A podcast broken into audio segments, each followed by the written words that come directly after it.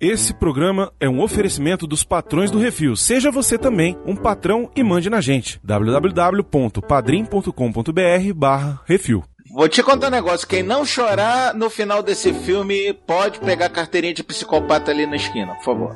Já disse um sábio num vídeo na internet que esse filme é o que os novos filmes do Star Wars queriam ser. Você marcou as cartas? Olha, que é isso assim, rapaz?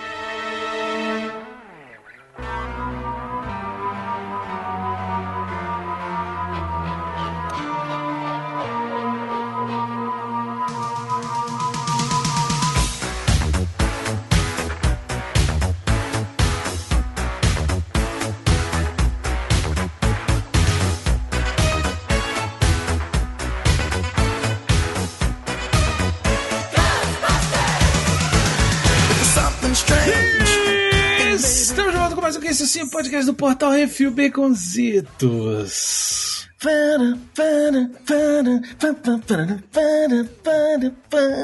É isso aí, I'm afraid of no ghost. no ghost. É, rapaz, É, olha, moleque. coração quentinho, estamos todos aqui com o coração quentinho, porque fomos abraçados por um filme, Baconzitos. Na hora que a sirene fez. Fuê, Aí eu falei. ah, Ué, ué, ué. Rapaz, é um filme que te pega, te bota no colo e fala assim: tá tudo bem, cara. É isso, estamos aqui para falar sobre Ghostbusters mais além. Agora não é mais caça-fantasmas em português, agora é aquele negócio de marca, né? É a trademark. Globalização, Isso, globalização da marca. padronização. Não, Exatamente. isso aí se chama Não quero fazer etiqueta nova pro boneco. Isso chama branding. culpa do coach, porque agora tudo, tudo tem seus termos americanos. Não pode falar reunião, agora é meeting.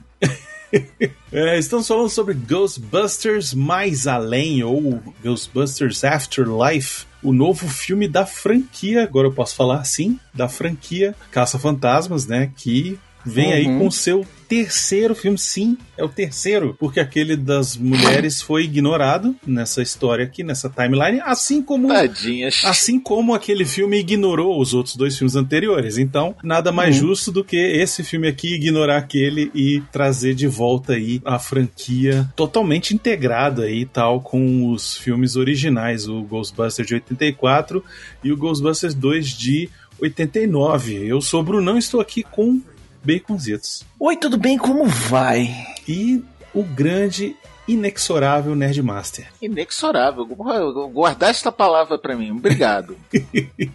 É, estrogonófico, o antioxidante, o... sei lá, eita porra, velho. E é isso, então se você não assistiu ainda Ghostbusters Mais Além, você é um maluco, já devia ter ido pro cinema, vá pro cinema, tá todo Uhum. mundo vacinado já, né? O pessoal que tá indo, tá indo com cuidado ainda, tem as distanciamento social dentro do cinema, tem tudo, vá, assista, porque esse filme tem que ser visto no cinema, com o som incrível que ele tem, os efeitos visuais Nossa. incríveis que ele tem, você tem que assistir esse filme no cinema. Se não assistiu ainda, sinto muito, vá, assista, depois você volta. Se já assistiu, fica aí que a gente vai falar tudo sobre esse filme maravilhoso, cheio de spoilers hoje. É isso, daqui a pouco a gente volta, vai, Monjinha.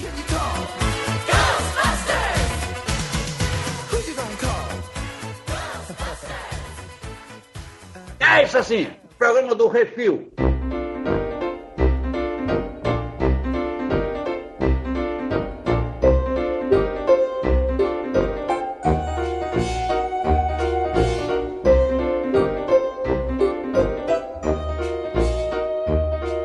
Bem, Ghostbusters Mais Além, dirigido por Jason Reitman, Baconzitos. Você sabe quem é Jason Reitman? Ele é o filho do pai. Ele é o filho do pai. É o filho do pai. Isso mesmo. Que bom que ele é filho do pai, podia ser filho do padeiro. Quem é o pai? Ele é o filho do pai. O pai dele, nada mais, nada menos é do que Ivan Reitman, o diretor do primeiro Caça-Fantasma de 1984. O moleque tava nas filmagens do primeiro e do segundo, correndo de um lado pro outro e enchendo o saco de todo E mundo. ele participou do segundo. Ele era um molequinho daqueles do. do quem você vai chamar? He-Man! He-Man! He-Man! Isso, ele, é- Uhum. ele é um dos moleques que manda o, o caça-fantasma se catar. Ah, vai se catar. Isso, por aí. Agora que ele fez o filme do, do Caça-Fantasmas de agora, o pai tava no set o tempo inteiro de produtor executivo, lógico, eu tô pagando essa porra vai ter que fazer do jeito que eu quiser, Uhum. mas também pra dar aquela ajudinha aqui e ali, né? Isso. O Jason Reitman, ele também é responsável por três filmes que eu acho que vale a pena a gente mencionar aqui. São três Uhum. filmes muito bons. Um é Obrigado por Fumar, Sim. for Smoking. Uh, rapá, muito que é bom. muito bom, muito divertido esse filme. Um filme de 2005. É, Ele é responsável por Juno. Lembra o filme da Juno? Pois é. Juno que tem o- o close do peru do cara balançando dentro do short.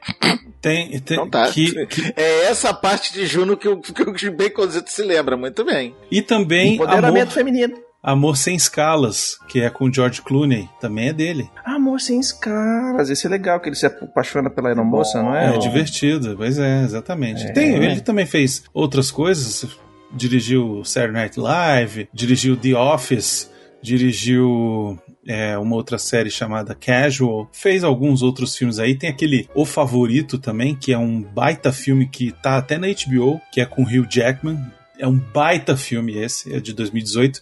E agora tá chegando aí com Ghostbuster mais além, uma coisa assim, cara, é um tipo um projeto de vida do cara, né, velho? Uma parada assim que Uhum. ele se dedicou. É um presente pros fãs. É, pois é, isso aqui é uma parada que a gente precisa realmente falar aqui, porque esse filme novo, ele, ele é o, o que o Star Wars gostaria de ter sido, cara, porque ele Hum.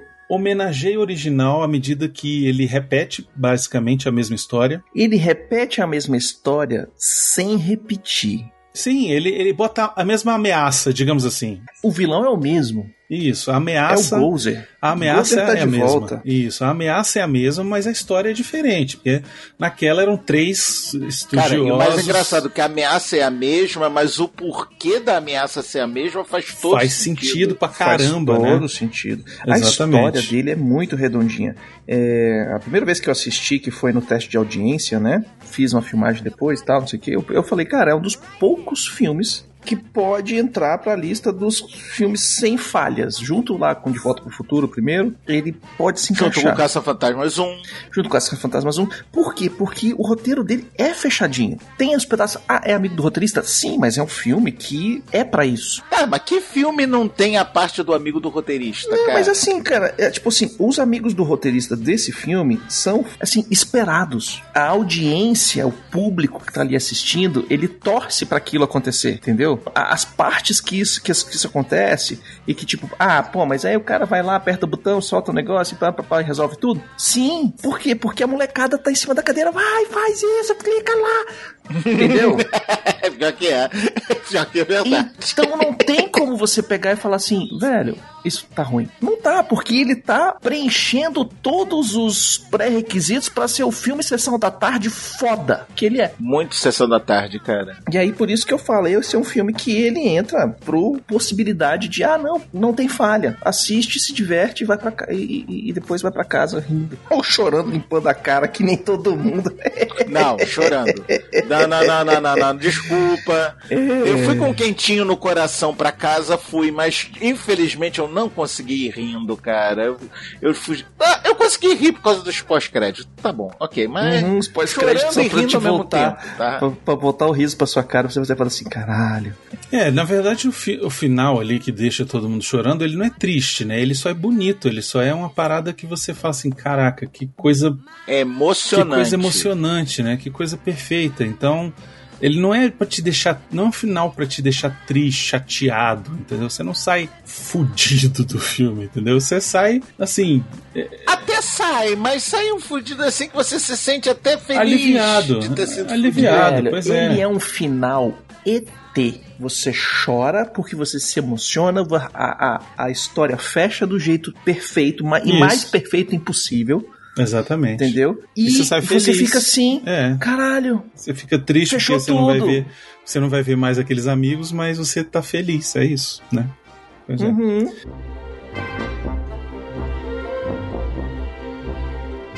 A grande pegada, a grande sacada desse filme é ele continuar a história de onde parou lá nos anos 80. Começa o filme, a gente conhece a personagem da Carrie Coon, que é a Kali, né? Ela é uma mãe solteira, dois filhos, Uhum. dois, um menino adolescente, uma outra mais jovenzinha, assim, 10 anos. Ela tá sendo despejada de casa, ao mesmo tempo que descobre que o pai, que nunca falou com ela, nunca deu bola para ela, morreu, né? Deixou para ela de Uhum. herança uma casa nos Cafundó do Judas, uma cidadezinha do interior dos Estados Unidos chamado Somerville. Numa É, fazenda e tal. E ela vai lá fazenda. tentar vender tudo. É, ela vai lá descobrir primeiro o que que é, né? Se dá pra vender de alguma forma e ganhar algum trocado pra poder voltar pra cidade grande e pagar o aluguel. Só que quando ela chega lá, ela descobre que não valia porra nenhuma, inclusive o pai tinha deixado as dívidas pra ela. Sim, inclusive quem conta que ela tá fudida e mal paga é a Janine. É a Janine, exatamente. Uhum. Exatamente. Que fala, é, não, eu ficava aqui, pagava as contas tal, resolvia tudo tal, não sei o que. Ah, não, então tem algum dia. É, tem dívida, né, filha? Te deixou um monte de dívida. Ah, você era consultora financeira dele? É, é mas é que não tinha finança, né, nessa não conversa, tinha finança né? pra Mas- consultar.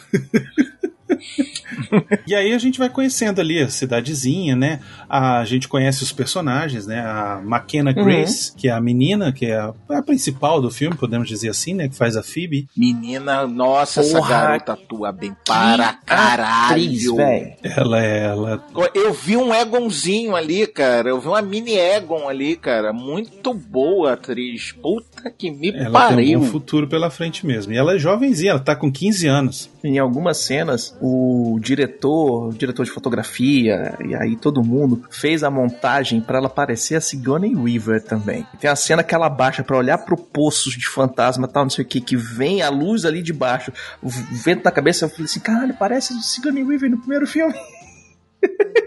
Maneiro. Baby, it's you. Eles entram na casa, beleza? Estão vendo pela primeira vez. Aliás, já começa com a piadola, né? Filha, arromba a casa do teu avô pra É, mim. pois beleza, é, porque legal, quando a gente é lá. apresentado pra ela, né, Nerdmassa, pro, pros personagens, você automaticamente identifica que ela é um mini gêniozinho, assim, é uma menina que é Ah, Nerdona. olha só. Muito obrigado. Como você mostrar as aptidões de dois personagens com 10 segundos de sem cena? nada, né? É a garota mexendo na rede elétrica, pronto, ela sabe, ou pelo menos tem interesse em ciência. E no meio da viagem para ir para os cafundó do Judas, o carro parou e quem é que tava consertando? O moleque. Isso, exato. Então pronto, você já mostrou que a garota se liga em ciência e o moleque conhece de Isso, mecânica. e outra, outra- sabe outra coisa que tem que é visual, no moleque principalmente? A blusa. Ele gosta de mexer com carro, né? E Você vê isso, ele mexendo no carro, arrumando o carro e tal. E quando eles chegam na cidadezinha, ele tá com a, com a camiseta da Chevrolet. Chevrolet, não sei o que lá. Sacou? Então, tipo, Chevrolet é o Cadillac, sim. eu acho. É, sei lá. Chevrolet. E- e- é então, assim, o moleque, ele tem aptidão por carro, sacou? Ele, tipo, O cara curte. o moleque curte. Aí, como eu, aí eu tava falando, é, eles entram na casa, beleza? Qual foi a primeira coisa que me chamou a atenção na casa? A porra de pilha de livros indo Uhum. até o teto, uma pilha cinética de livros remetendo ao, ao troço lá da biblioteca, lá do É, o filme é cheio dessas coisas, né? O filme é lotado dessas referências aos, Ele ao é filme original, né? apinhado. Ele é apinhado de refer- referência aos- ao filme original. Algumas passam batido, tipo as pilhas de livro, ok, sem problema nenhum. E assim, outras eles param e explicam porque faz sentido pra trama, entendeu? Eles só gastam. Cara, tem referência até ao desenho, maluco. Uhum. Tem fantasma que aparece no meio do caminho que só apareceu no desenho em brinquedo. Tem uma referência que acho que foi a primeira lágrima que rolou no filme quando eu assisti a primeira vez, que é quando ela desce lá naquele porão dele, onde ele guardava os equipamentos, né, onde o Egon guardava os equipamentos e tal. E ela tá mexendo, ela abre o armário e tem a roupa do Spengler. E ela bota a mão dentro da, da roupa e tira o papel do Crunch. É, Cara, que o O chocolate que o, que o Pete deu lá no comecinho do Exatamente. filme do primeiro. Na, na primeira cena, assim, uma das primeiras cenas do original, Uhum. os três estão conversando e o Pete, o Venkman, dá pro Egon uma barra de crunch, É, tipo, ele- te agra- agradecendo ele. Isso. Ó, eu vou te dar isso aqui porque eu sei que você merece. Ele Ah, Eu vou tirar isso aqui e vou tirar metade das coisas que eu falei mal de Isso. você. Você tá merecendo dessa vez. Pois Toma. é. Então, assim, é uma referência, tipo, a um chocolate que o cara gostava e uma referência àquela cena. E só quem, tipo, já assistiu o filme 15 mil vezes vai lembrar Uhum. que o. Que, Tipo do nós. Crunch. É, exatamente. Tipo nós, é, é isso, é. Exato, é a gente, né? Tipo, quem, quem, quem ama essa parada de paixão. E aí a gente tem também o Finn Wolfhard fazendo o Trevor, o irmãozinho mais velho. Não, se demorar mais um pouquinho, assim, mais uns dois anos, ele tá jogando na NBA, né, velho? Porque, caralho, O bicho tá crescendo pra não caralho, para de crescer, cara. né, velho? Pois é. Estão alimentando esse filho da puta com fermento, Cara, cara. Puta que E o pariu. moleque, é, assim, é- nesse é o filme que ele tá mais desengonçado, assim, né? Uhum. Ele, ele é o menino do Stranger Things que acho que a gente mais viu é, fazendo outras coisas, eu acho. Esse moleque tá fazendo um monte de coisa, velho. Ele fez, ó, ele fez o It, ele fez o Caça-Fantasmas, ele fez Stranger Things, ele fez o Pinóquio, que vai sair em 2022, mas tudo bem. Mas enfim, o moleque tá trabalhando, né? Só que é aquele negócio, no, no Stranger bom. Things, velho. no Stranger Things, o moleque vai, vai chegar a próxima temporada e ele vai estar jogando na NBA, velho. Porque ele tá gigante. É, vou ter que trocar a, a- a lente da câmera pra ficar grande angular assim, pra poder caber o cara junto com os outros moleques. Pois é. É, mas ele vai ter que fazer um pouquinho de exercício, porque ele tá meio chassi de grilo, né? Ah, mas chassi de grilo é o normal, é o, é o padrão. Fazer adolescente tem que estar chassi de grilo. Mas qual é o lance dele? Eu- o que eu achei interessante é que cada um ali dos personagens, dos três principais, a mãe e os dois meninos, tem uma motivação pra ficar na nova vida. Por quê? E a motivação dele, vou te contar um negócio. Rapaz, que motivação, Lá vem hein? Nerd Master, ó a pedofilia. Mas olha só. Ele, é, o que que acontece? Cada um tem a sua motivação pra ficar ali na cidade, né? Assim, às vezes a motivação ela é imposta. No caso da mãe, por exemplo, ela tipo, gente, ó, nós vamos ter que ficar porque Fudeu. Fudeu. Já despejaram a gente. exatamente é O a falou, única quando opção você sair daqui, eu troco as, eu troco as, a- as chaves da porta. Isso. A menina, no caso, é. Ela começa a ver, ter, ter acesso aos negócios do avô e tal. E o avô tem um contato com ela meio fantasmagórico e tal. E aí ela Uhum. acaba se interessando por aquilo e ela arruma um amigo, né? Maluco, quase aquela peça de xadrez mexeu, eu comecei a fazer. Me diz uma coisa, com licença, tá? Desculpa tá te atrapalhando, mas você que é a tal da bicha mafiosa? A própria. E ele, no caso, o, o Trevor, né? Ele. Discípulo de Miotti. É, exatamente. Eles param lá na lanchonete, ele vê a menininha ele fala: beleza, é aqui que eu quero arrumar How um you emprego. doing? How you doing? Exatamente. E precisamos falar da menina, né? A Lucky, interpretada pela Celeste O'Connor. Ela é filha do Uhum. delegado da cidade. né? Só pra ser mais suave Isso. possível, né?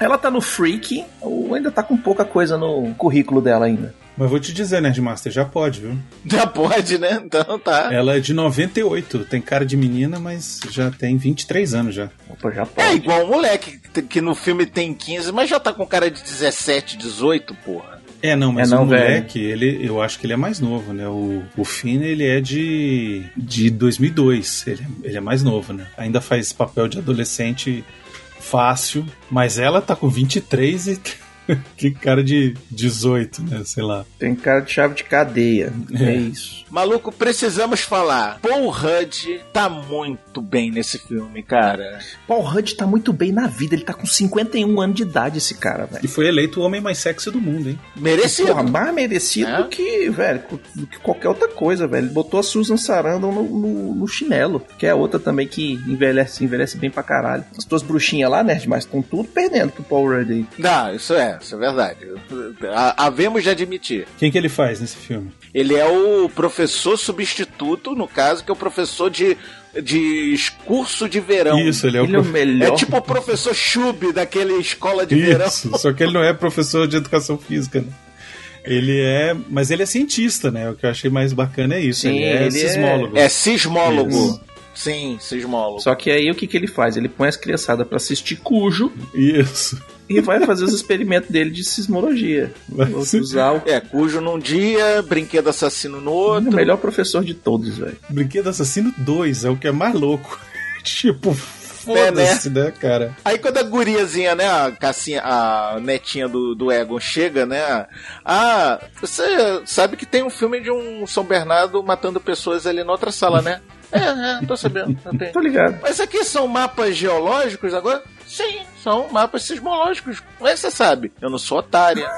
ah, tá, desculpa aí. Foi mal. Pois é, mas a gente não pode deixar de falar sobre o assim, o, o chuchuzinho desse filme, que é o nosso querido podcast, o Logan King. Porra, o podcast. Podcast, Porra, velho. rapaz. Cara, o- é o filme, é o primeiro filme dele, profissional. O moleque já arrebenta demais, velho. Eu gostei muito dele, porque Uhum. eu me identifiquei demais com esse moleque, principalmente na hora que ele chega e fala assim: Ah, você vai escutar o meu programa? Tá, toma aqui. Mas é. Do, melhora do 46 pra frente, tá? Brother, eu já Ele falei essa copa a partir frase. do 46. Eu acho que eu já falei essa frase muitas vezes. Uma coisa que eu, fi- o que eu tive com o podcast, né, com o personagem, no caso, foi uma inveja do caralho dos equipamentos que ele usa, tá? Não, isso aí também é aquela sacanagem da galera que fala assim: ah, não, é, eu vou fazer o podcast, vou gravar o primeiro, tem que comprar 50 mil em equipamento pra gravar o primeiro. Aí grava um e beleza, agora eu vou pro próximo hobby que eu vou inventar aqui. Né? Tá meio também sacaneando isso. Tipo, ah, um moleque de, sei lá, 12 anos que ele tem no, no filme É, por aí. tal, não sei que, isso, com uma grana preta de, de, de coisa pra, pra ele gravar podcast que ninguém escuta, né? Que quem. Três pessoas escutam. Isso. Ah, rapariga. Muito bom. O Ray escuta, maluco. O Ray escuta. Porra. Você é o meu inscrito? Ele tem um timing legal de comédia e tal. O moleque é- foi, foi uma boa escolha. Tem, tem. Uma E agora a gente. Esse, esse moleque aqui, a gente vai ter que ver o próximo filme dele pra ver se ele é diferente, né? Porque se for só o moleque sendo ele mesmo, ok. Vai ser tipo Jack Black, todo filme, o cara, o moleque é a mesma coisa. E não É. tem nada de ruim se ele for um próximo Jack Não, Black. não tem. Eu tô falando simplesmente. Não vejo problema nenhum. é, tem que conseguir se vender. Tá novo ainda, tem, tem uma carreira enorme aí pela frente, vai aprender, vai fazer faculdade, vai, né? Hum. Se duvidar também, pode desistir no meio do caminho e fazer outra coisa. Ainda tá com... É, Tá com "Ah, o que tempo, que você né?" fez na vida? Eu fiz o Caça Fantasmas Afterlife, não preciso fazer mais nada não, filho. É, pois é. Chupa. Mas aí beleza, eles vão é, vivendo o dia a dia ali naquela cidadezinha, né? E aos Hum. poucos a Phoebe vai tendo contato com uma força sobrenatural dentro de casa que vai mostrando pra ela as coisas, os equipamentos e tal, até o momento em que ela acha uma armadilha. É, mas ainda achar armadilha, ela achou o, detector, né? Que foi graças ao detector que ela conseguiu Sim, mas- ir até a Mas armadilha. o detector ela acha no primeiro dia, né? No dia que chega, assim, na- no, no- É, Uhum. porque é curiosa, olhou ali debaixo da- do sofá. Olha só, o que que é isso? Pois é, mas uma coisa que a gente não falou é a cena inicial desse filme, né? Que o filme começa com uma cena Uhum. da montanha lá, né? Soltando um raio pro céu e, enfim, rolando um evento fantasmagórico.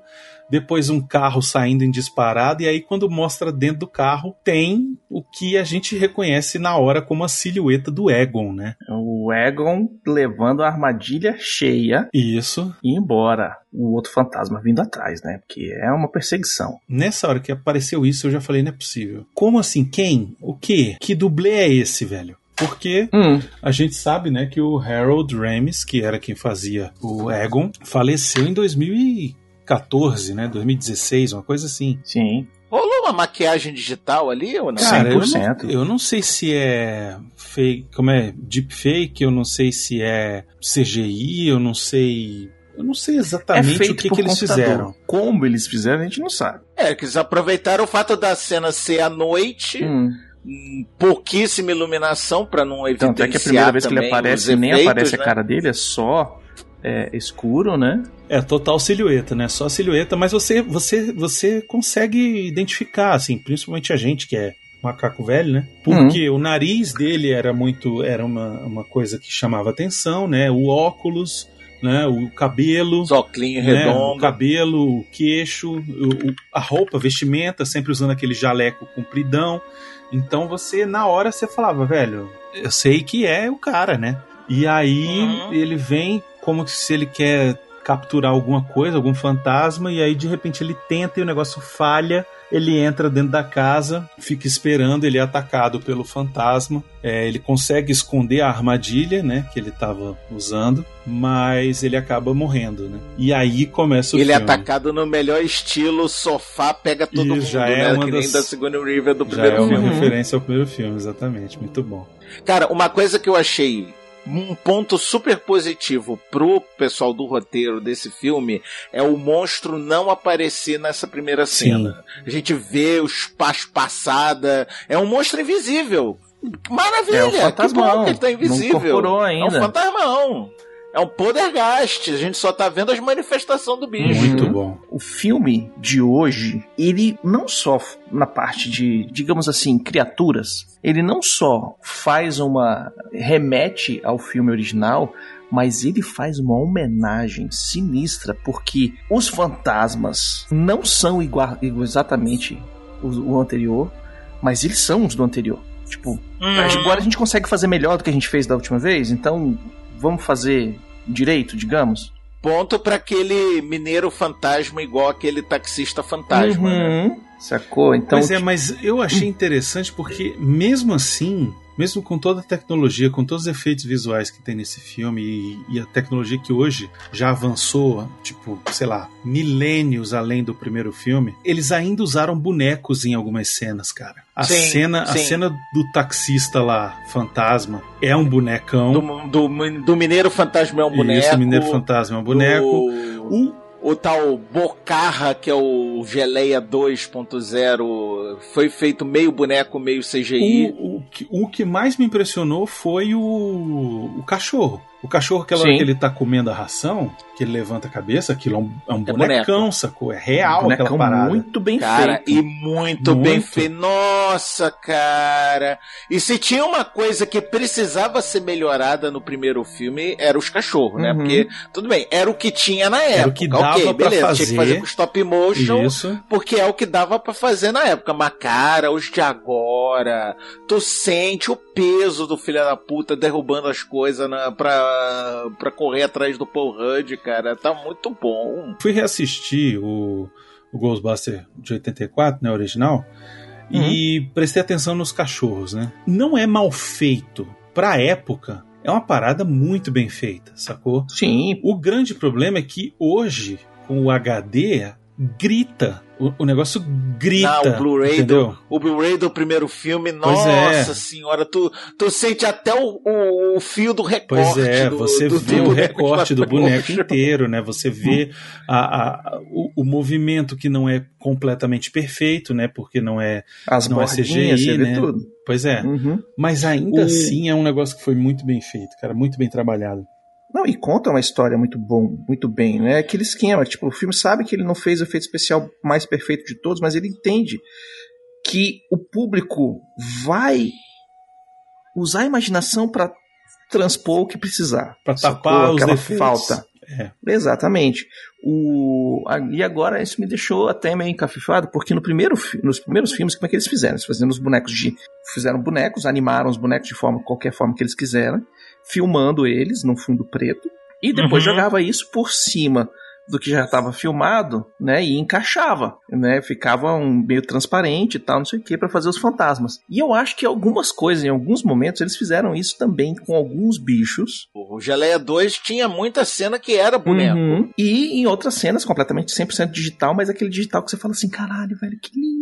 E Vocês viram uma cena de um fantasma que primeiro aparecia um olho, depois o fantasma vinha atrás? Sim, aquele é um que era do desenho. Aquilo ali era um, era um brinquedo. Isso. Era um boneco de brinquedo, um fantasma de brinquedo, cara. Eu achei aquilo uma, uma, uma, uma homenagem maravilhosa ao desenho animado e aos bonecos que vieram por causa do desenho. Muito bom. Mas assim, é aquele negócio, né? Hoje, é, se o CGI não for perfeito, é imperdoável, né? Sim. Hoje tem que ser bem Uhum. feito. Esses filmes gastam milhares e milhares de dólares. Tanto que quando não é, é bigode do Superman vira, um- vira uma vergonha, né? Vira uma parada que, tipo, Uhum.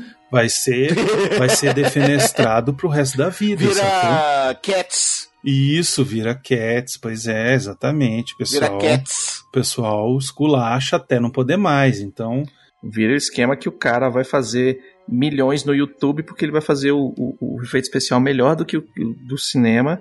E fala assim: eu fiz isso num computador só em casa, sozinho. Pois é, pois é, exatamente. Então, é essa questão. Então, assim, o CGI hoje tem que ser perfeito. Ele não pode não ser aceitável, entendeu? Ele tem que ser foda, tem que ser, não tem opção, Uhum. entendeu?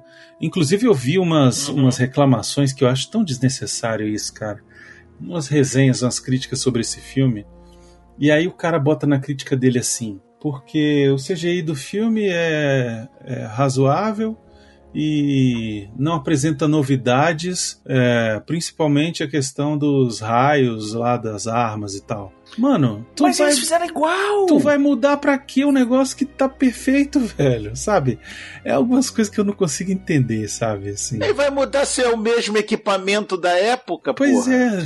Não, Enfim. uma coisa que a gente tem que deixar bem claro aqui, que o filme avisa pra todo mundo que tá prestando atenção, porque esse cara aí, ele não prestou atenção. Mas no, prim- no começo do filme, antes de aparecer qualquer coisa, ele te diz onde você está e o que, que vai acontecer com uma coisa, a trilha sonora.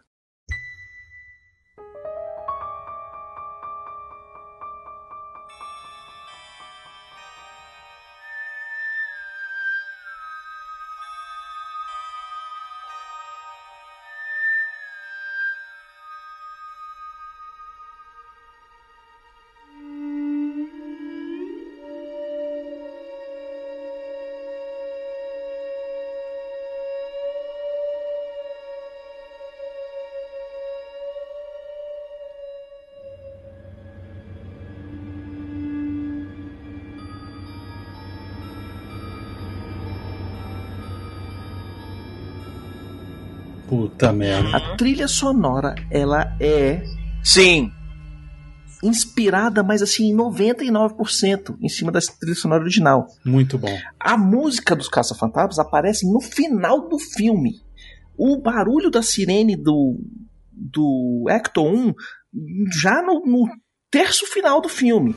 Mas no primeiro som do filme, ele põe a trilha original e quem sabe, sabe. E fala assim: caralho, eu não acredito que os caras estão fazendo isso. Exatamente. Isso explica o resto do filme inteiro. Cara, e- no quesito qualidade de som e efeito de som, cara, o- na hora que eles ligam a mochila pela primeira vez, maluco, mas me arrepiou os pelos do braço inteiro, doido. Velho, e é, o esquema é esse, cara. O- os efeitos especiais dos fantasmas voando pra um lado e pro outro e tal, não sei o que, são daquele jeito porque no original é daquele jeito. Em vez de estar meio borrado com os recortes ruins, ele tá perfeito, mas ele tá do jeito que deveria ser. Os espectros voando ao redor da tempestade estão do jeito que tá no outro. A tempestade é igualzinho, mesmos tons, igual o outro. Os lasers dos raios de próton, protônicos, né, que o pessoal traduziu assim, são iguais. A diferença é que você consegue ver ele bonitinho sem recorte.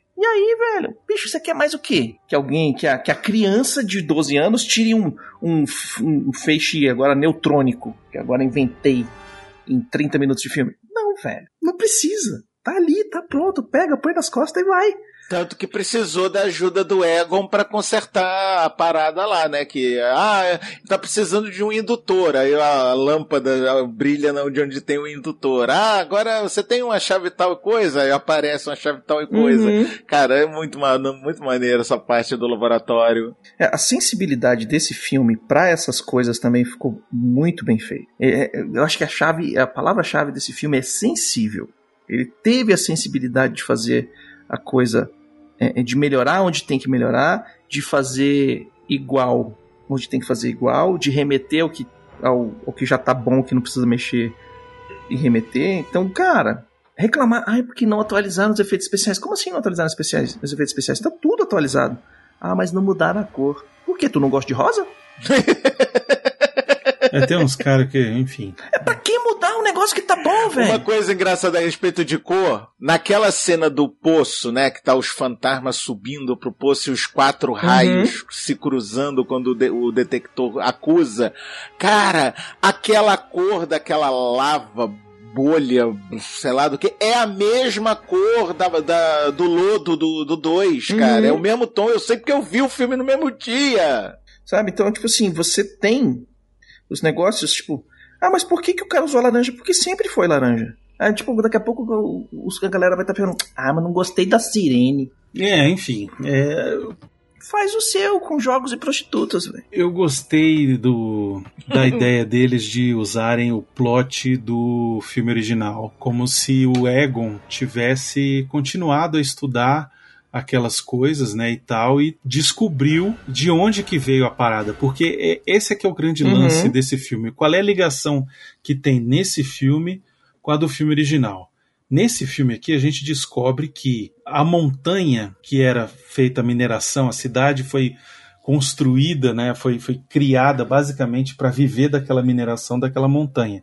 E a Uhum, mineração da criaram- montanha envolvia retirar o material da, da montanha e processar ali mesmo e transformar tudo em metal para construir prédios em outro canto. E aí o prédio E o mais incrível, original, o mais importante, que o fundador do- da cidade é o cara que arquitetou a porra do prédio do primeiro filme. Que é o- Exatamente. Que é o J.K. Simmons como Ivan Shandor. Ivo Chandor, isso. Ivo Isso, Shandor. isso. Isso, exatamente. J.K. Simmons fazendo uma pontinha, né? Incrível, né? O cara provavelmente é fã de Caça Fantasma. Falou, velho, deixa eu participar, pelo amor de Deus. Quem Que ele- também tá fazendo uma pontinha, mas uma pontinha, pontinha mesmo, é a. Como é que é o nome dela? Que faz o. O chefão final? O Gozer é a Olivia Wilde. Olivia Wilde. Cara, você fala assim, caralho, velho, não. A 13? Me dê, papai. Ah, Brunhão. Mas o que eu achei legal é que no plot tem o lance do. do, do, do- acho que é selênio que eles falam, alguma coisa assim. É, Selene. É, o Selênio. né? E aí eles Que falam. eles falaram a mesma coisa que o- as vigas do, do, do prédio do primeiro filme eram vigas de selênio puro. Aí o, aí o Pete. E aí, as pessoas não fazem disso, não, né? Você nunca estudou metalurgia, não, né? Não, o que eu acho mais- Não, não, o que eu fazia acho- outra coisa. Pegava a mulher que O é que eu melhor. acho mais impressionante é que, tipo, eles pegaram essa parada pra poder é, é, é, linkar originalmente com o primeiro filme. Porque, tipo, o primeiro filme tinha que ser naquele prédio exatamente porque era feito do material da montanha. Entendeu? Sim, Então, o prédio era um altar. tipo, exatamente. E foi construído para ser um altar porque o Ivo Shandor era devoto de Gozer, entendeu? Era acreditava Uhum. que Gozer era um deus, era, né? E tava fazendo esquema pra ele voltar e, junto com Gozer, eles dominarem a Terra. Esse é o esquema do cara. Exatamente. Porra, isso E aí o Gozer vai e rasga o filho da puta no Sim. meio pra ele aprender a deixar de ser esfarela ele, né? E aí, nesse filme, o que, que eles fazem? É, o Gozer morreu, sei lá, em 1945, ele já tinha criado o prédio, e enterraram o cara aqui, nessa mina de selênio. O Gozer não, o Ivo Shandor.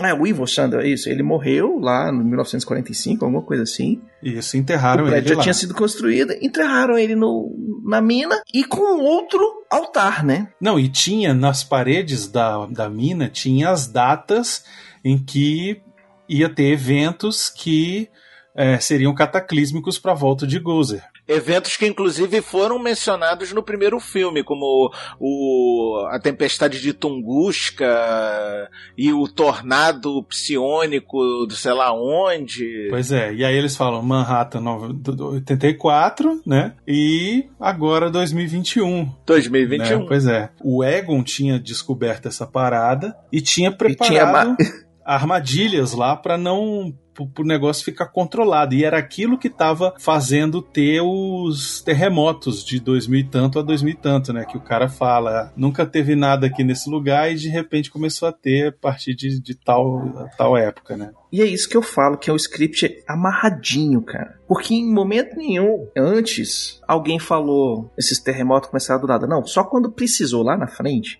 Não, os terremotos começaram em 2000 e tanto pra cá. E tal, não sei o quê. E aí, vincula com o Egon indo pro lugar.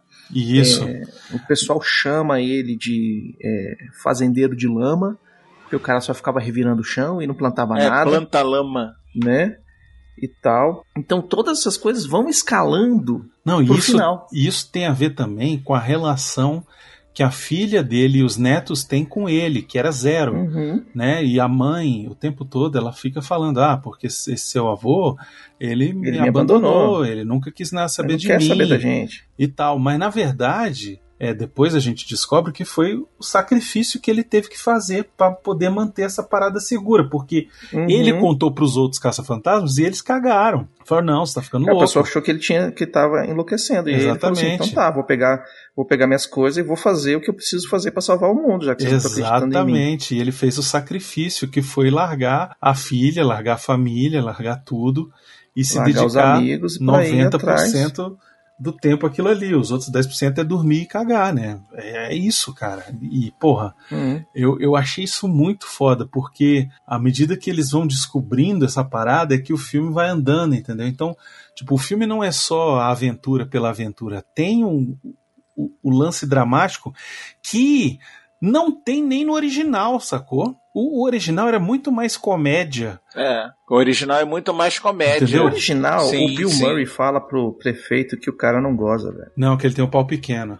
É, ele não tem pau. É, não tem Ele pênis. não tem Isso. pau. É, não, é verdade. Esse homem não tem pau. É, ele não tem pau. Pois é. Então é, é, é esse o lance, né? Assim, o que eu achei muito bom do roteiro desse filme e, e redondinho é que, tipo, tudo tem um porquê, tudo tem um motivo Uhum. e tudo tem uma explicação lógica. Sabe? E real e condizente com os personagens, que eu sempre, eu sempre bato nessa tecla. Eu me lembro de quando a gente falou do Jurassic World Reino Ameaçado, que eu fui o único que não gostei do filme, e uma das coisas que eu menos tinha gostado no filme é que a personagem lá, interpretada pela filha do Ron Howard lá, nesse segundo filme ela tinha passado tudo que passou no primeiro filme, os sobrinhos quase morreram, ela perdeu o emprego, destruiu a vida dela e tal, os dinossauros Uhum. destruíram a vida dela, e no segundo ela tá ativista de dinossauro. O nome indígena dela é Corre de Salto. Não faz sentido, sacou? Não é condizente com o personagem. É a mesma coisa, quando você começa a assistir esse filme, você fala assim, pô, mas essa atitude babaca dele não é condizente com o Egon, aí tem coisa. E aos poucos você vai descobrindo que realmente não tinha, ele fez um sacrifício na parada. Tanto que o final desse filme, que depois a gente fala,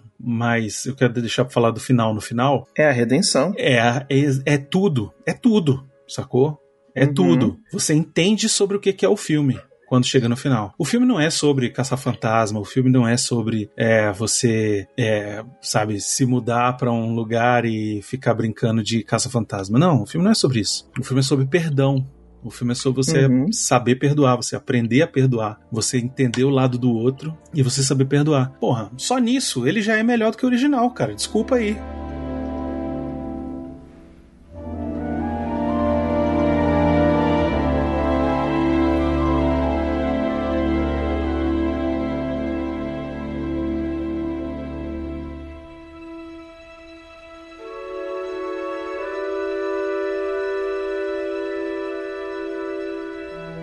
Você que quer ouvir a sua cartinha lida, envie para o CO2 e nós do Refil vamos lê-la ao vivo. Ah, você, você pode enviar para Portal Refil, Portal Refil, arroba gmail.com.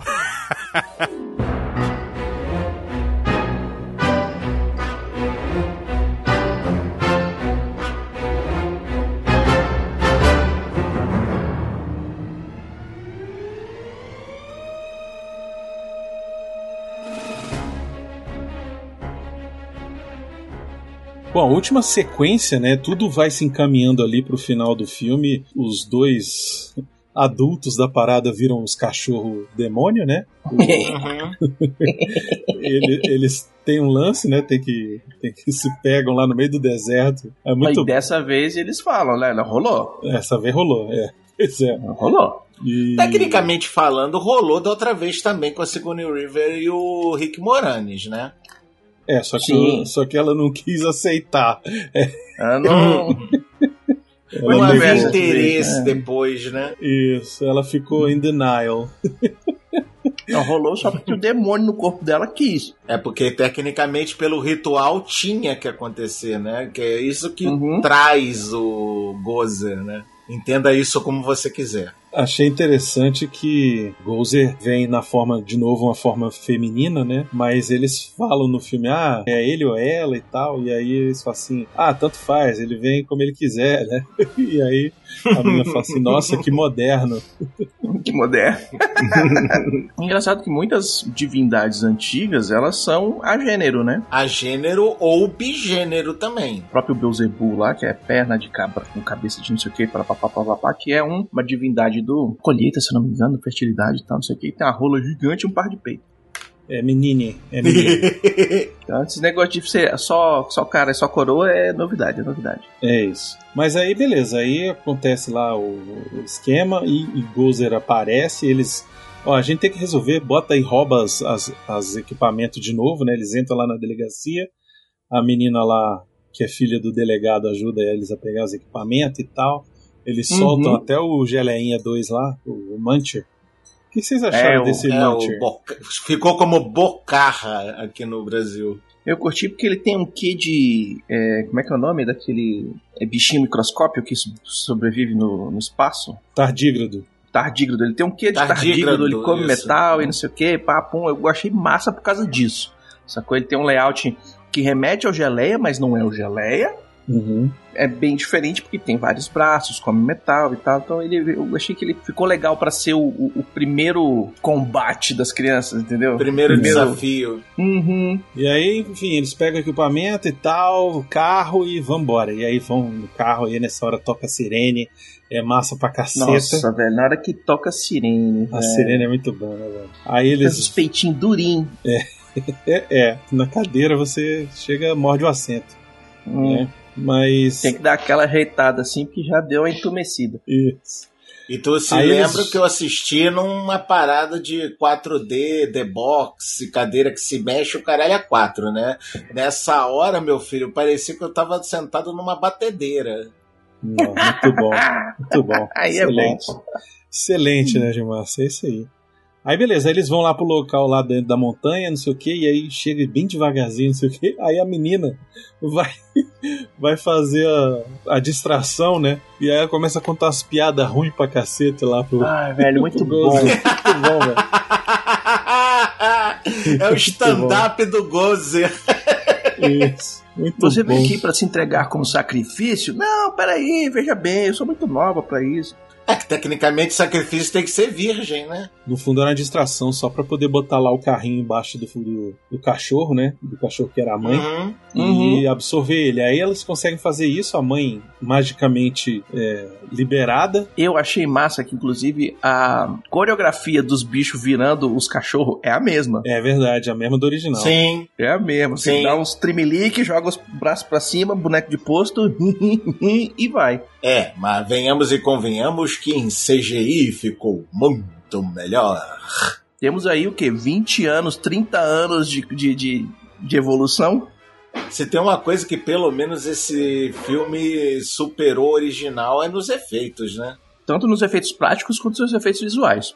Uhum. Os bonecos dos cachorros estão muito sinistros. Sim, ainda bem que teve as duas coisas, né? Não ficou só no, no digital, porque também Mas tem que bosta. ter. Tem que Não, ter. tem que um filme ter. desse é obrigatório ter um- as miniaturas, os efeitos práticos, porque, cara, não tem jeito. O pessoal tá investindo muito no- no- nos efeitos práticos depois que eles viram o impacto que teve no Mandalorian. Não só o Mandalorian, mas tem, tem alguns filmes anteriores também, que na pré-produção eles fizeram muita miniatura, e aí, entre aspas, né, os bonecos grandão, e a resposta dos atores é muito maior, é muito mais crível quando você tem alguma coisa tátil para você atuar junto, então dá um resultado melhor. Então vale a pena investir uma grana no prático e outra grana no, no visual. Mesmo que seja um prático mais romeno e o visual foda. Melhor Que do joga que por cima. atuar por um poste com a bola, né? É, melhor do que mais rápido, mais intenso. E aí, beleza, aí eles conseguem lá tirar a mãe lá do, do cachorro, e aí começa a perseguição, conseguem correr e tal, e chegam na, na fazenda, e aí lá eles prepararam a armadilha, né? Uhum. Armadilha, a menina tava esperando eles e tal. E Que é um reflexo do comecinho do filme, né? Isso, exatamente. Exatamente. Só que o que eles não sabem é que o negócio vai falhar, que a- aquela máquina lá não, não dá conta, digamos assim, né? Eles não, não, não têm a, A o capacitor não tá juntando energia, o Egon falhou nos cálculos, deu um piripaque, não tinha ninguém pra salvar o cu dele e por isso que ele morreu de, entre aspas, ataque cardíaco. Exato. E aí eles vão tentar fazer a mesma coisa. Só que aí dá errado, o negócio falha. E aí, brother, nessa hora, você acha que vai tudo pro cacete. Você acha que já era. E aí É, você fala assim, velho. velho, e agora? O que, que vai acontecer? E aí você fala assim, será que vai acontecer? Será que vai? E aí acontece. Os véi aparecem. Ô, Cara, na hora ô, que os Dr. véi aparecem. Ô, Dr. Pet, tá com Não, saudade da gente? Tava com essa. Porra, essa, essa do Bill Murray, cara, foi muita. mu- Uma tirada muito filha da mãe mesmo. É a cara do Pete, cara. É a cara do Pete ver. E as tiradas que ele fala: Ah, não deu certo entre a gente, desiste de mim, vai cuidar de sua vida, não vai funcionar com a gente. É a cara do Peter Venkman falar desse jeito pra porra do Ghost. Velho, te falar o seguinte: eu assisti o filme duas vezes, assisti ele legendado, assisti ele dublado no teste com o público, né? Uhum. E assisti ele legendado depois. Que eu queria ver o original também, já que a gente vai fazer, já a gente, pra ter os dois pontos, né? Poder falar um pouco. Cara, na segunda vez que eu assisti o filme, eu já sabia 100% do que ia acontecer. Não tem assim, ah, eu esqueci. Não, não isso não existe. Eu sabia o que ia acontecer, eu sabia a hora que ia acontecer. Agora que o Brunão falou assim, ah, na hora que deu a treta, o que, que ia acontecer? Eu já arrepiei. É, porque é, é uma parada, né, Beconzitos, que a gente, por exemplo, que assistiu Star Wars, né, o- Uhum. o- principalmente o episódio 9, era o que eu queria que tivesse aparecido no final, velho. Os- Todos os Jedi ali, É o que a gente cena. queria que tivesse acontecido no episódio 7, na hora que o lightsaber voa, Sim, passa pelo Kylo. a gente queria que fosse o Luke, Hum, né? Mas ok, beleza, ali eu entendo, não sei o que. Só que tudo bem, ok. no 9, Mas- no 9 não tinha por que não botar os caras aparecendo de fantasma, velho. E aí botaram só Não a tinha. vozinha. Porra, eles foram gravar a vozinha, velho. Bota os caras de, de- né? Bota um hobby É. em cada um, Nem cara. que seja um, um- um- só a imagem do filme já existente, isso joga num tom azul, Pois né? é. Já joga preto e branco, converte pra azul, faz o bicho passando aqui, faz outro verde passando aqui, faz o. Bota o manto Jedi em cima, sabe? Bota o manto Uhum. Jedi, sabe? Não precisa aparecer o- o- a roupa, não. É só o manto e ele esticando a mão. O que já foi acabou. filmado, põe. Pô, a é. preguiça que eles tiveram nesse no episódio 9 é, a- é o investimento de, de carinho que eles estão tendo nos seriados, né? Agora só uma perguntinha: a gente tá perdendo tempo falando do episódio 9, por quê? Não, não, não. Eu tô falando porque assim. Porque é o contraponto. Isso, o que acontece nesse Ghostbusters no final é uma parada assim que era o que eu queria que tivesse acontecido no Star Wars, velho. Que era Agora, olha só, os caras, maluco. entendeu? Eu tava numa sala com muito nerd junto, cara, porque quando pintou os três em pé, de frente, com, com, a- com as armas em punho já no negócio, o que neguinho gritou, se descabelou, o Uivou cara? gritou, puta que pariu. Foi um, Que foi um maravilha, velho. carnaval nerd, cara. Foi, uma, foi, um, foi um- quase um orgasmo. Vou falar o seguinte, a primeira sessão que eu assisti tava lotada. Tinha muito fã, tinha muita família, então tinha gente que nunca tinha visto antes. Em certo tempo, parte do filme, não vou lembrar agora exatamente qual parte do filme, uma criancinha atrás de mim vira pro pai e fala assim: Não é de terror, esse filme é de comédia. tá certa? No meio do filme, entendeu? E, a gente, eu assim falei, caralho, assim, ó, tipo assim, funcionou. Isso, Vem- Comprou. Exato. A criança já tá lá dentro. exato. E na hora que apareceu os velhaco, velho, o que. Assim, foi a, a sala inteira, assim, ó. A energia da sala subiu, assim, ó. Blau! Que tava todo. que- cê- eles montam o suspense, te deixa preso na cadeira, falando assim, caralho, fudeu e tal, não sei o que. Aparece os velhacos, ainda jogando a piadinha e falando, vai tomar no cu. velho. Não, ainda mais quando o Ray, você é um deus. Ah, sim, essa parte é muito boa. sim, nós, eu sou Deus, ô rapá. Não, Deus o de melhor é tudo que ele você hesita, né? O melhor é que ele hesita. Ele E o- hesita e aí e o, o o Venkman, Venkman, não, e o Peter, e o Peter, Ray. Ray, Todo mundo olha pra ele. "Hã? Hã?" Você, você aprendeu. É, porque da última vez ele falou que não e eles levaram um choque, quase morreram. Uhum. né? E Eles o levam Winston um chegou. chocão. Ray, da próxima vez que alguém te perguntar se você é um deus, diz que sim! Porra! Responda sim, pois é. É, tanto é que ele depois o outro já continua. Não, somos todos deuses aqui. Todo mundo aqui é Deus. É Deus. Tem Deus pra tudo quanto é gênero aqui, minha filha. Deus pra tudo quanto é gosto. Pois é, eu assisti na cabine, né? A primeira vez que eu assisti. E na cabine é aquela, né? Os jornalistas. é, Cara, eu acho que às vezes jornalista. Tem uns jornalistas, uns críticos que não tem. Não tem emoção, velho. Os caras. Não sei o que, que é, é porque. Não sei. Simplesmente eu não sei. Eu não consigo, cara. Eu sou. Eu sou jornalista de informação. Mas eu não consigo, cara. Quando é uma parada que me emociona, me emociona. Eu sei que na hora que Uhum. aparece, é, apareceram eles, eu já chorei, assim. Tipo, começou a cair lágrima, eu não, não, não me sustentei, sacou? Sim.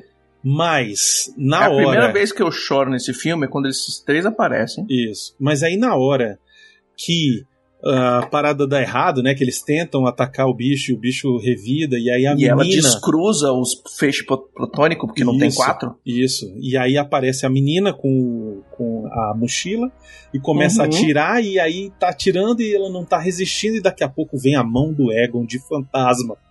E Aí eu esmora Cara, nessa hora eu já tava. Eu já tava Nossa, desidratando já, cara. Nessa hora eu tava que nem um- uma menininha. Nessa hora eu desmontei as duas vezes, velho. As duas vezes eu desmontei. E, e eu tava assistindo com, com, com o pessoal, e a galera, eu falei assim, velho, eu, assisti, eu chorei duas vezes nesse filme já. A galera, ah, porque não vou chorar, não vou chorar, não vou chorar, não vou chorar, não vou chorar, não vou chorar. Não- Quando apareceram os caça-fantasmas, já, já começaram os ninjas. Fatiando cebola. Os ninjas cortadores de É. cebola. velho. Aí eu olhei pra galera, velho, a galera já assim, ó.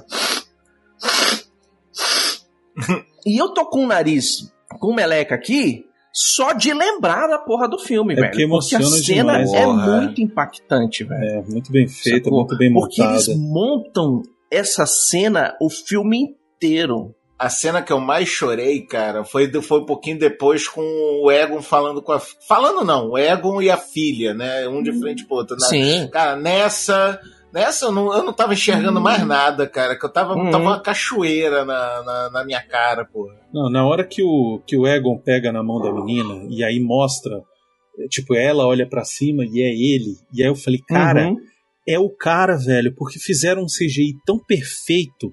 Fizeram um CGI Puta, tão tá incrível de trazer o Harold Ramis de volta. ficou, ficou eu, muito eu, bom. Eu falei, eu não acredito. Cara, eu comecei a chorar. Mas sabe quando você chora que você fica com o lábio tremendo? Sabe você chora assim? feliz, velho. Você chora de Uhum. felicidade. Você chora que é Uhum. belo, é bonito. É, é, é o, é, o que, é o significado daquilo ali. É, o, é, a, Exato. é a história. E aí, junta com todo mundo que já perdeu pai, que já perdeu mãe, que já perdeu avô, que já perdeu não sei o que, que você fala assim, puta que me pariu. ficou um CGI mais do, de uma versão Egon, tudo bem. Porque a, a cara do Harold Ramis mais atual, ela tá um pouco mais gordinha, entendeu? Mas eles pegaram mais o, o, o esqueleto, vamos assim dizer, com a cara do Egon mesmo, mais magrelo. É, mas eles pegaram o Egon fizeram tipo do um, 89 um, e um envelheceram. mix dos dois. Isso, isso, isso, isso. Eles pegaram o ator a- a- com as últimas imagens que ele tem, que ele tinha pública ali dele, De e Egon. usaram. E botaram ele. Pois é. Não, não, de. de não, de, de do Ramis não, porque ele já tava gordo. Ele, ele engordou pra caramba. Se você pegar o filme dele dos anos Mas aí você 90. pega o olhinho, você pega o nariz, Sim, você pega a boca tudo e tal. isso. E aí você joga no, no cara mais magrinho, e ok. Pegaram um dublê de corpo, mesma altura, mesmo porte. Sabe quem é o, o dublê de corpo? Agora Hum. vocês vão, agora vocês vão chorar. Agora Quem? vocês vão chorar. O dublê de corpo do Egon com a roupa Hum. foi o Ivan Reitman, o pai do diretor e o diretor do Caça-Fantasma original. Ah, cara. Eu que muito imaginei, justo, Muito justo. Porra, perfeito. Não, Eu justiça. descobri, imaginei. isso, eu descobri isso essa semana que eu sigo Hum. o Jason Reitman no Instagram. Uhum. E ele botou uma foto do, do pai dele vestindo pai a com a roupa, roupa. E aí o pai com a roupa tá escrito Spangler. É, só que na legenda ele falou: Ah, é o Venkman, não sei o que, essa roupa não dá spoiler. Mas se você aumentasse a, a foto, você via lá que tava escrito Spangler. Então, assim, pô, muito Pô, foda. cara. justíssimo. É muito bom, muito bom. E, e uma coisa Não, que se tinha um cara faz... que merecia fazer isso, era o Ivan, cara. Tá mesmo, 100%. Uma coisa que esse filme faz muito bem é o arco do ah, do Egon. É verdade. Ele, ele começa com a pecinha de xadrez que se mexeu fora da tela e ninguém viu. Quando a menina acorda, viu que mexeu. Pra uma peça que começa a se mexer. Pra lâmpadazinha mostrando as coisas. Pra no final. Ele, bicho, ele plantou a semente no começo do filme, velho. No primeiro rolo, logo que o pessoal chegou na casa. Exato. E vai montando em cima disso o filme inteiro. Não, e, e pega aí- e põe a filha pra ver as fotos. Olha, eu, eu acompanhei, Acompanhei. você. É, eu eu, tava- eu não tava presente, mas eu, mas eu tava ali, porque eu, eu precisava resolver o problema, salvar o mundo. E é meio que aquilo que eu já falei, né? Ele se sacrificou, ele sacrificou a própria vida, Uhum. a própria existência pra impedir que essa, esse, esse, esse mal saísse antes, né? É, se liberasse antes e tal. Porque Quem? ninguém escutou ele, né? Quando ele falou Uhum. e tal. Tanto que nessa Nem cena. o Ray, os cara. caras O- pedem, o Ray os cara e perdão pra ele, cara. né? Pois é. Essa parte é E foda. aí Uhum. que junta a parte da vida real Isso. com o filme. Essa parte é foda. Porque a gente, aí o Brunão tá comigo nessa história, a gente sabe que não teve um Caça-Fantasmas 3 lá nos anos 90 porque os protagonistas brigaram. Isso. E teve uma treta Uhum. entre o Dan Aykroyd Não, o que que aconteceu? É, na verdade, o, o Harry Ramis, ele é diretor daquele filme Feitiço do Tempo, que é com o Bill Sim. Murray. Sim. Sim, É, sim. Dia da topeira lá, o dia da marmota. Isso. Dia da Marmota. Dia da Marmota. Depois desse filme, eles tretaram pesado, entendeu? Uhum. É, acho que foi depois do lançamento e tal, tretaram pesado. Acho que, se duvidar, o Bill Murray nem participou do press conference e tal. É, teve uma treta aí com o Bill Murray que foi sinistra. Foi sinistra. Deixaram se falar, sacou? Deixaram se falar um uhum. tempão e tal. Aí depois, nos anos 2000, teve o joguinho. É, na verdade, eles iam fazer o filme e tal, não sei o que, só que aí não, não bateu a agenda e tal, não sei o que. Eles falaram, não, é muito pouco a grana e tal. E aí uhum. transformaram o roteiro no roteiro do jogo de videogame, o jogo que tem para PS3. 4. Ele era original PS3 e Xbox, aí depois agora já teve remasterizado para PS4. Não sei se já tá no PS5, mas PS4 uhum. você tem a versão remasterizada. E o jogo tem um roteiro muito foda, assim volta Gozer, é, volta um monte de coisa. É um roteiro, assim, tudo bem. Depois ele foi adaptado para funcionar para um videogame, mas ele era para ter sido a base do roteiro do terceiro filme. E aí Uhum. acabou que não deu certo e tal, mas todos eles voltam para fazer as vozes. Voltam a fazer as vozes porque cada um foi um dia lá no estúdio, Cada um não, não foi, se é. encontraram e tal. Uhum. E cada um ganhou seu dinheiro. Você joga como um quinto, cata- quinto caça-fantasma, né? Isso, você joga como recru- um recruta, né? É, Uhum. Mas tem, tem imagem deles o tempo todo e tal. É, é bem legal, é bem bacana o jogo. Eu já, já joguei, já zerei, é bem divertido. Mas é bobinho, mas é divertido. E aí acabou que o cara morreu, né? O Harry Ramis morreu. O, Uhum. Nem o Bill Murray teve chance de, de se. De, de fazerem as pazes e tal. E aí, nessa cena, eles meio que fazem isso, né? Botaram a parada no roteiro de que o cara tinha avisado, mas eles Ninguém não quiseram ouvir atenção. e tal, e brigaram, não sei o que quê, tava disseram... maluco. Isso, exatamente. E aí você vê os três caras pedindo desculpa pro outro. Cara, e quando o fantasma se despediu e subiu aquele para Harold, nossa, cara, você já não É. tava desidratado nessa hora. Puta É. que pariu, cara. Tem, tem várias coisas que esse filme faz muito bem. E uma delas é. Se você acredita em espiritismo, essas coisas assim e tal, né? Em fantasma também, você sabe que os fantasmas que estão no mundo são aqueles que ainda têm que fazer alguma coisa para poder ascender. Que tem eh, assuntos não resolvidos. Se você acredita em céu, ele vai pro céu. Se você acredita em. é, né, no nosso lar, ele vai pro nosso lar e coisas do gênero e tal, piriri, pororó. E aí, na hora que ele abraça a filha e a filha entende e perdoa ele, Isso. Porra, tu tá me fazendo Aí chorar que você, agora, filha da puta. aí que você entende sobre o que que é o filme. É aquilo que Pois eu falei, é, o filme velho. é sobre perdão, velho. É sobre saber perdoar, é sobre você aprender a É a perdoar. beleza, a sutileza do roteiro desse Exato. filme é muito boa. Esse filme é tão sutil e tão bem feito que o Egon não fala uma palavra.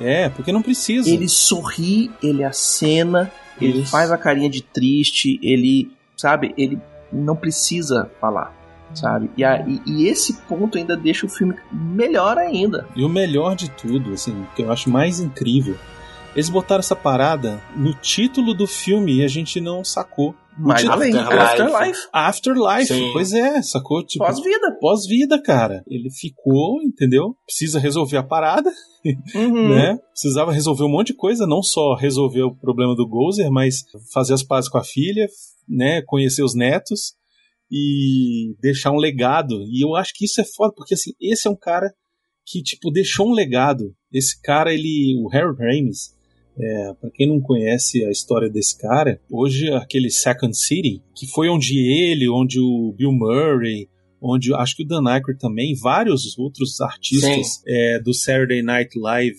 americano estudaram lá em, lá em Chicago, né? O Jacaré Banguela tá no, tá, estudou lá agora também para cinema e tal. E essa galera aprendeu a escrever roteiro, a atuar, tudo isso lá. E hoje a escola para atores de, de, do Second City se chama Harry Ramis, em homenagem a ele. Né? Porra.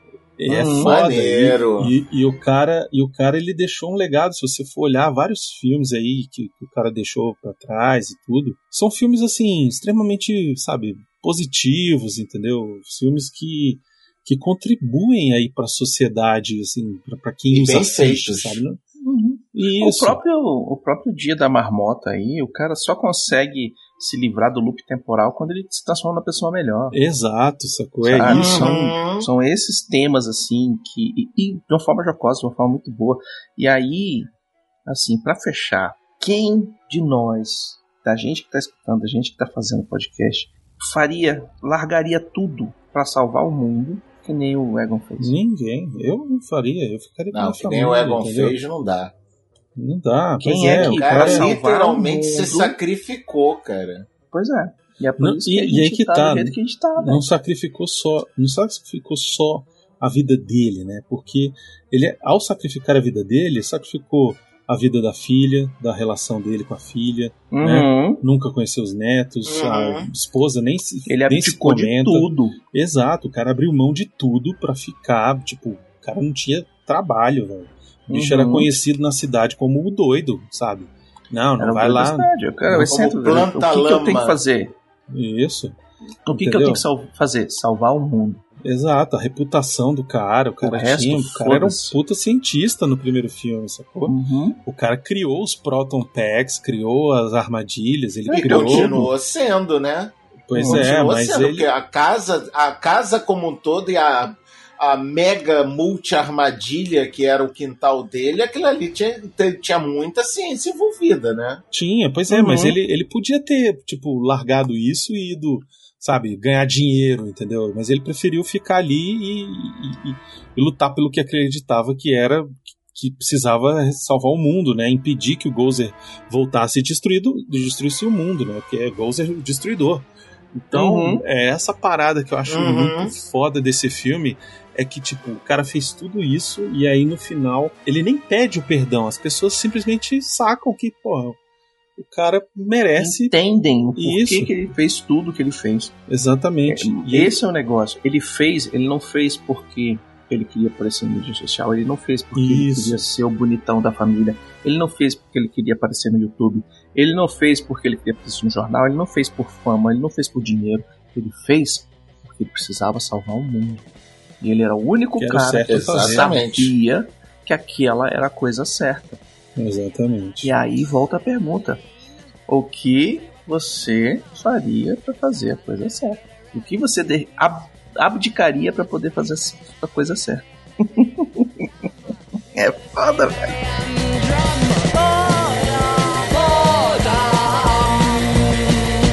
Boredom. Vamos comentar as cenas pós-crédito? Bora, já. Sim, excelente. Duas cenas Porque uma coisa engraçada é que antes dessa cena pós-crédito, eles mostram os nomes dos atores, né?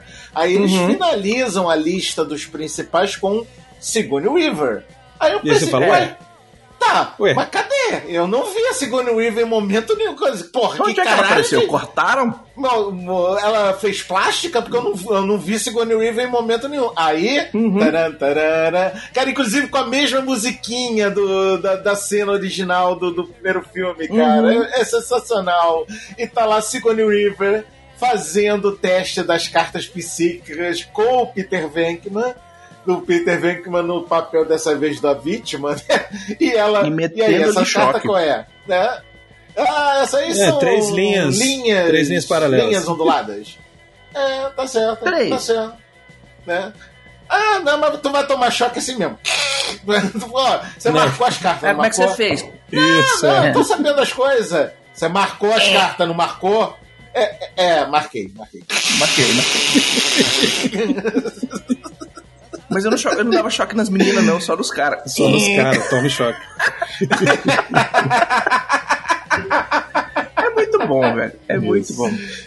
E aí tem a segunda cena. É a que enche o nosso pulmão de ar no final do filme, que você tá se recompondo enquanto tá passando o, o, o, o cast, o crew, né? Enquanto tá subindo Uhum. os créditos ali, você tá se recompondo como pessoa. Tá recuperando o fôlego depois de tanta, tanta risada, né? Aí você vê o corpo de bombeiros, o cara chegando, entrando com o carro. Isso, e é o Winston, né? O Winston ele É virou. o Winston. Eu achei essa parada interessante porque no filme original, Uhum. que o inclusive Winston era. só queria um salário. É, e, e assim, ele é meio que tratado como o, o- o empregado da galera, o cara que chegou Uhum. depois, né? Estagiário. Ele é o Cota.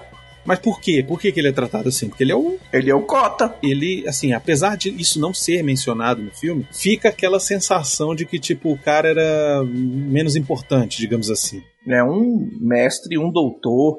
uns- os três caras são tudo. Isso, e, Bam, e bam, ele era bam e tal, o mecânico, quê. sei lá. É. E o cara Tanto que queria um tem aquela salário, cena no filme original que eles estão na frente do prefeito o Winston, ó, eu não tô com esses caras não, eu só trabalho pra eles. Não, e é muito bom porque Uhum. na, na hora que ele vai fazer a entrevista, a mulher pergunta: Você acredita no não sei o que, no não sei o que, no monstro de Loch Ness? Ele fala assim: Ó, minha filha, se o salário for bom, acredito que vocês quiserem. Exatamente. E é muito merecido que justamente ele e a Janine apareçam nesse último pós-crédito, né, pô? Sim, e, ele vai ser o cara que vai ser o, digamos assim, o sponsor, né? O patrocinador ali da parada, que é um cara que, Uhum. tipo, ele foi caça-fantasma e depois o cara cresceu na vida, ele foi ser outra coisa, Fez foi ser caralho, empresário e tal, Uhum. né? Então o cara tá um puta empresário, não sei o quê. Enquanto isso, o Ray tá lá na, na porra da livraria tentando vender livro oculto, sacou? Do ocultismo, exatamente. E tem um, um negócio legal que eles pegaram uma cena do 2, do 1. Um. Do 1. Um. Essa cena, essa cena é cena cortada ou não é? É uma cena cortada, isso. Que ela entrega uma moeda pro Egon. Isso. Ah, pé da sorte, não sei o que, papá, papá, e eu tenho a outra em casa. Isso. E aparece Sacou? ela com a outra moeda, né? Uhum. Legal. Então, e no final de tudo dessa cena pós-crédito, que assim, fantástica, falando assim, velho, vai ter mais? Agora fica a pergunta: vai ter mais com uma equipe toda nova ou ele vai pegar os dois netos do, do Egon pra formar uma equipe com eles? Porque eu acho que eles estão muito novinhos pra formar uma equipe nova.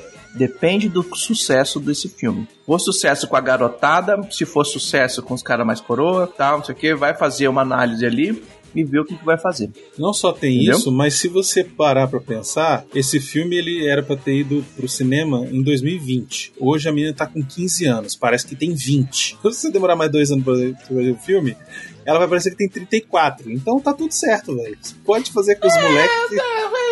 né? É Pode justo, é fazer com os justo. moleques que tá de boa. O irmão mais velho, O irmão mais velho já tá jogando NBA. Então é isso, cara. O, o futuro do, do Caça-Fantasma, do Ghostbusters aí, ele pode ser brilhante, depende da bilheteria. Depende do sucesso que fizer. Se for uma parada que a galera curtir e tal. e é por isso que a gente fala, se você não assistiu, vá assistir. Isso. Se você já assistiu, Uhum. vai de novo, leva os sobrinhos, leva os filhos, leva os... um- um- um- até os desafetos, Olha leva só, os desafetos também. Eu recomendo. Eu recomendo numa sala de cadeira balançante, tá? Fica bem melhor ainda o filme. Uhum. Mas o lance é vá assistir o filme se você não foi ainda. Se já foi, vá de novo. Pra esses caras ganhar dinheiro pra gente poder ter Ghostbusters aí por mais alguns anos. Que, pô, Uhum. se mantiver o nível desse filme, tem muita história ainda pra contar, viu? Esse é o maior empecilho do 2. Do 2 que eu digo da continuação desse filme, né? Que seria o 4. Não é empecilho, é só, é só você botar alguém Ele pra escrever a história. a barra lá em cima, direitinho. Não, mas é só você E escrever aí ele vai ter que legal. fazer. cara. Sim, vai ter que fazer uma história legal. Aparentemente ele já tem uma Guffin pra, pra próxima história. Sim, pois Né? é. Essa moedinha, o que, que ela qual o significado da moedinha, os fantasmas saindo, se soltando porque tá acabando a energia lá do, do cofre, né? Dos fantasmas. Isso. E aí, Tem que, que vai muita acontecer? história. Cara, é, se você for no desenho animado, dá pra você trazer até o Titanic de volta. É no desenho animado ou no 2? No 2 tem o Não, Titanic é no chegando. dois. No 2 tem No o 2 Titanic chega o. Titanic, o Titanic chegou. Você fala assim, caralho, só os fantasmão chegando. Mas no desenho eu acho que tem também. No desenho, se não me engano, é até o. O Titanic era um monstro. O Titanic era um fantasma monstro. Isso. E, e eu acho que tem também aquele Nimitz, sabe? Acho que ele aparece também. Se fizerem isso hoje, o povo é, é, é aloprado o suficiente pra botar o Jack chegando. Rose! Rose! Cadê você? Nossa. Aí estragou o roteiro, Cabia nós Baconzitos. dois naquela porta, porra!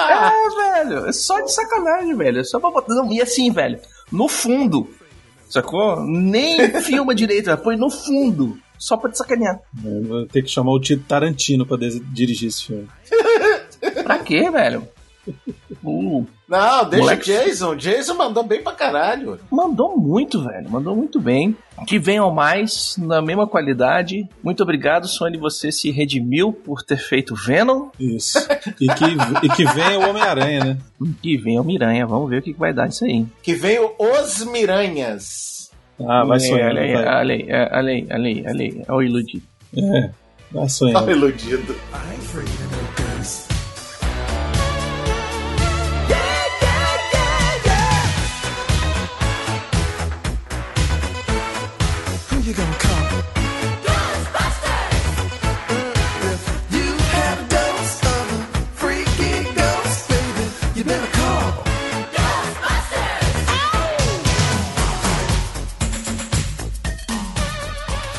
É isso, queria agradecer mais uma vez aí, Nerdmaster, por abrilhantar a sua, a nosso, nosso programa aqui. Sua participação é sempre um prazer recebê-lo. Bastidorzinho rapidinho desta gravação. Titio Brunão comentou comigo: Ó, próximo que isso assim é de Ghostbusters. Já viu?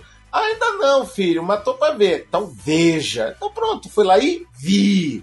Me arrependi? Nem um pouco. Vocês viram, né? Durante esse programa todo como a gente ama. E aos ouvintes daqui do Que Isso Assim, imagino que vocês já me conheçam, né? Afinal de contas, eu já participei acho que acho umas 14 vezes dessa bodega. Eu sou Alexandre Nerdmaster, sócio dono, próprio otário e responsável pelo paranerd.com.br, podcast para nerds, onde o Brunão teve ah, recentemente falando sobre a saga de Matrix. E acessem www.paranerdia.com.br.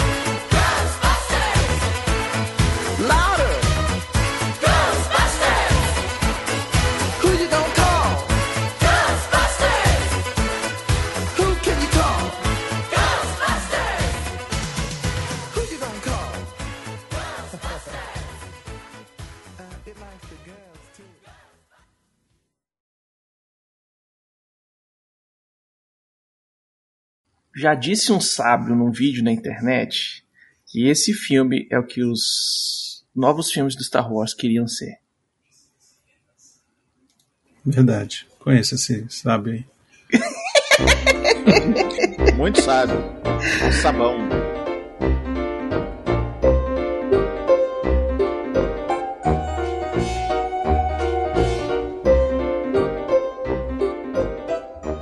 Você marcou as cartas? Marcou.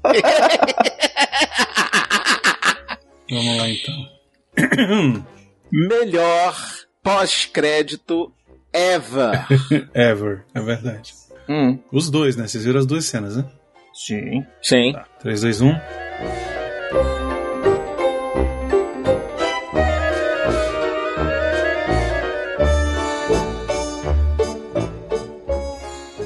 Cara, quer ver uma coisa mais maneira ainda? Eu ainda vi numa daquelas salas que a cadeira treme. Ah, tu, tu, tu comprou a Porra, cadeira que bom. treme?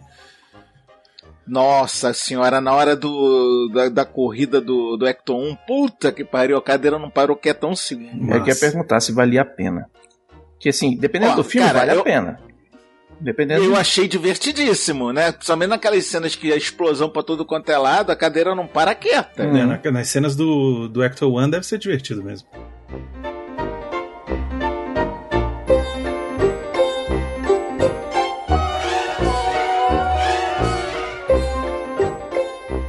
Não, Olivia Wilde, porra. Então a 13 do House 13 que House. Isso, a 13 do House. É a doutora 13 do House, Uhum. cara. Ah, enfim, é Olivia Wilde, porra.